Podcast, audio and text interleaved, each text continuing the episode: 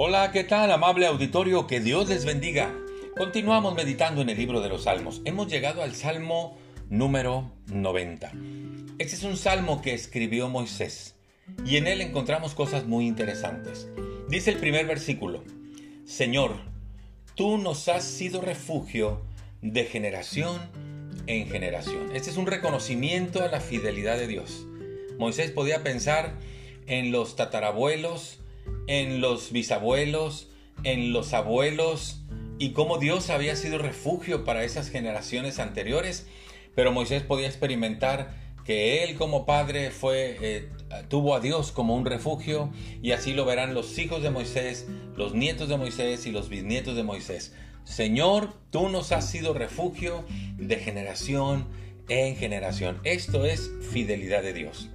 Dice el versículo 2, antes que naciesen los montes y formases la tierra y el mundo, es decir, antes de que tú crearas todas las cosas que nuestros ojos ven, termina ese 2 diciendo, desde el siglo y hasta el siglo, tú eres Dios. Tú siempre has existido.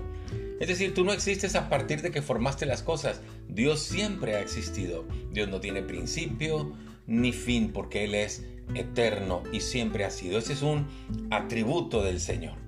Dice el versículo 3, vuelves al hombre hasta ser quebrantado y dices, conviértanse hijos de los hombres. ¿Qué es esto? Dios le llama al hombre una vez y otra vez y otra vez y el hombre no quiere nada con Dios. El ser humano no quiere nada con Dios. Pero dice, vuelves al hombre hasta ser quebrantado. Hasta que el corazón de ese hombre está acongojado, compungido, quebrantado, como dice esta expresión, entonces el hombre como que voltea a ver a Dios y dice, yo creo que sí hay alguien, un ser supremo mayor que nosotros. Y entiende que Dios vino a buscar y a salvar lo que se había perdido a través de Jesús. Ese versículo 3 dice, convertíos, hijos de los hombres. Es decir, Dios le dice al hombre, vuélvanse a mí, vuélvanse a mí para que reciban entonces la bendición de sus vidas. Una vez que nos volvemos al Señor y empezamos a caminar junto con Él, dice el versículo 14, de mañana sácianos de tu misericordia y cantaremos y nos alegraremos todos nuestros días. Porque el Señor nos muestra su favor, nos da su perdón, nos guía, nos protege, nos provee, nos muestra su misericordia.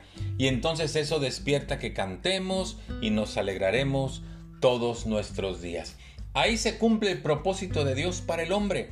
Cuando el hombre se vuelve a Dios, le rinde su corazón y Dios empieza a confirmar la obra suya en la nuestra. Como dice el final de este Salmo 90, la obra de nuestras manos confirma. Vivamos en el propósito de Dios.